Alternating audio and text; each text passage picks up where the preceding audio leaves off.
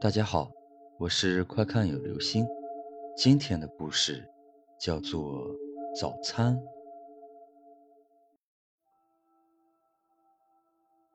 还有两个多月，子杰和丽柔就要结婚了，一切都装置的差不多了，只是两个人仍住在一栋旧楼里，就等着结婚搬到新家了。好事将近，却偏偏发生了一件。让大家都出乎意料的是，一天晚上，子杰在半夜两点钟左右坠楼身亡了。警方经过详细的调查，排除了他杀的可能，初步定论：由于阳台的一角损坏程度颇大，致使子杰在半夜收取晾干的衣服时，不慎失足坠落。丽柔哭得死去活来。怎么也不肯相信子杰就这么去了。几天下来，原本丰盈的脸庞已开始日益消瘦，整天以泪洗面，心痛地埋怨着子杰，嘴里经常念叨着：“你为什么要在半夜收衣服？你为什么要在半夜收衣服呢？”丽柔的好友朱叶也很难过，丽柔的父母也正好有事外出了，一时也无法联系。看着整日悲痛的丽柔，朱叶又怕她一时想不开，于是便请了假，整日陪在她身边。丽柔开始变得精神恍惚，常常魂不守舍地抱着子杰的相片喃喃自语：“为什么我会忘了把衣服收起来呢？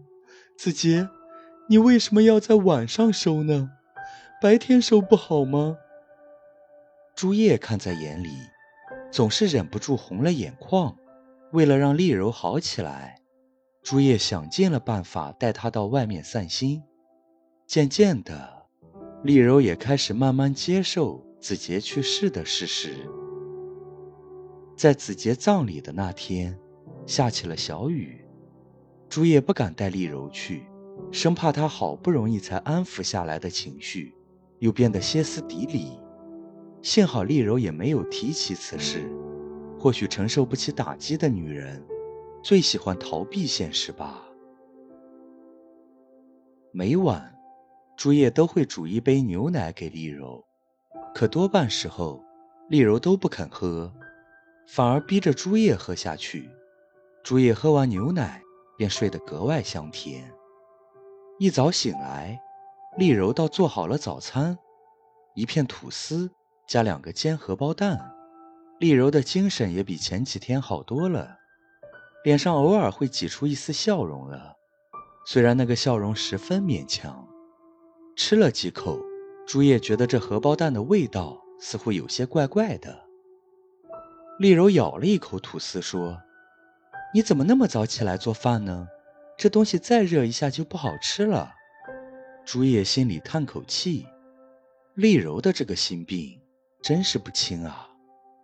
第二天早上，丽柔早早的就把朱叶叫了起来，拉着他走进厨房。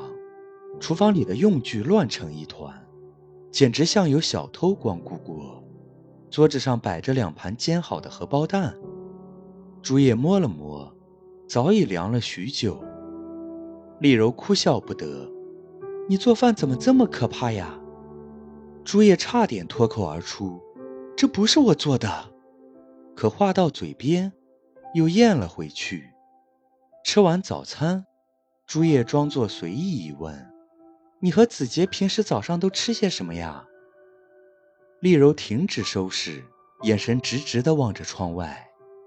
每天早上，子杰都会煎荷包蛋给我吃，就像你这几天给我做的一样。可是，唉。朱叶只觉得背后涌上了一丝凉意，不由自主地打了个冷战。朱叶想了几天，觉得这几天发生的事情太不可思议了。看多了灵异故事的他，秉着宁可信其有，不可信其无的想法，暗自猜测：难道是子杰太爱丽柔，每天晚上回来给她做饭吗？只怪自己每晚睡得太死，什么动静？也没有听到。今晚就是子杰过头七的日子了。临到晚上，刮起了风。丽柔一反常态，吃过晚饭，早早的就上床睡觉了。趁她睡熟，朱叶把家里所有的灯都打开了，整个屋子里亮亮的，这才有些安心。快两点了，电视里好一点的节目都演完了。朱叶拿出一叠白天租回来的影碟，打了个哈欠，继续看了起来。外面的风刮得很大，侧耳仔细倾听，还能听到呼呼的风声。朱叶躺在沙发上，不知不觉就睡着了，梦到子杰从电视机里钻了出来，嘴一张一合的说了很多话，一阵怪笑。把朱叶从梦中惊醒。电视里正在放着周星驰的搞笑片子。看了看表，差十几分就三点了。卧室的门开了，丽柔半睁着眼睛，身子僵硬的走了出来，似乎没有看到客厅里的朱叶，直接拐到了厨房。朱叶感到有些奇怪，起身悄悄地走进厨房。他就这样怔怔地看着丽柔，把厨具翻得乱七八糟，煎好四个荷包蛋，然后又慢慢走回卧室。第二天，朱叶陪丽柔去了趟医院，丽柔这才知道，自己早已患上了梦游症。朱叶知道，丽柔在潜意识中还是无法接受子杰的去世，一次又一次地在半夜煎荷包蛋。仿佛子杰从未离去，只是他不忍心告诉丽柔自己昨晚的梦，那个梦到现在还让他记忆犹新。谁都知道，如果把正在梦游的人叫醒，是会吓死梦游人的。可没有人会知道，子杰早就发现丽柔患有梦游症了，就是那晚。丽柔半夜梦游，走到阳台去收衣服。子杰怕她出事，就抢先用自己的身体挡在了阳台的缺角处，以防不测。丽柔却毫不知情的亲手把他推了下去。